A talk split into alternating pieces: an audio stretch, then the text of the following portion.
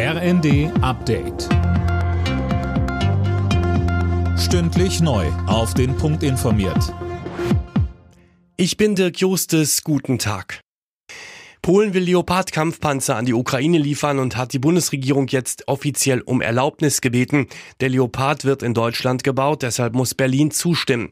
Verteidigungsminister Pistorius sagte heute, in Kürze soll eine Entscheidung fallen, ob Deutschland selbst solche Panzer liefert. Und weiter? Deutschland hat jetzt auf den Weg gebracht ein Frühlingspaket mit Marderpanzern, Rückenlegepanzern, Patriot-Systemen und vielem anderen mehr. Insgesamt in einem Volumen von knapp 1,1 Milliarden Euro nur für dieses Frühlingspaket. Das bedeutet, in der Summe hat Deutschland bereits mehr als 3,3 Milliarden Euro aufgewandt. Es geht um Krankenhausmitarbeitende, Müllwerker, Erzieherinnen und zig andere Berufe im öffentlichen Dienst. Für sie starten heute die Tarifverhandlungen über höhere Löhne. Die Gewerkschaften haben schon vorab gesagt, Streiks schließen sie nicht aus.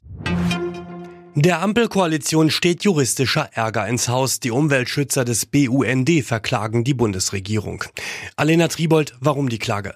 Grund ist, dass Deutschland die selbstgesteckten Klimaziele verpasst. Mit der Klage will der BUND erreichen, dass die Bundesregierung den Klimaschutz mit Sofortprogrammen verstärkt.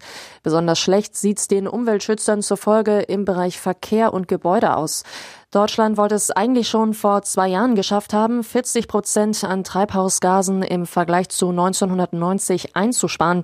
2021 wurde das nicht und auch vergangenes Jahr hat das wohl nicht geklappt.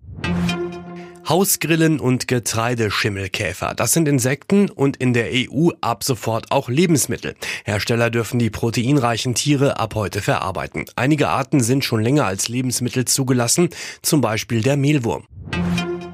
Zum Auftakt des 17. Spieltags der Fußball-Bundesliga empfängt Schlusslicht Schalke, heute RB Leipzig. Außerdem spielen später die Bayern zu Hause gegen Köln, Hoffenheim muss gegen Stuttgart ran und Hertha empfängt Wolfsburg. Alle Nachrichten auf rnd.de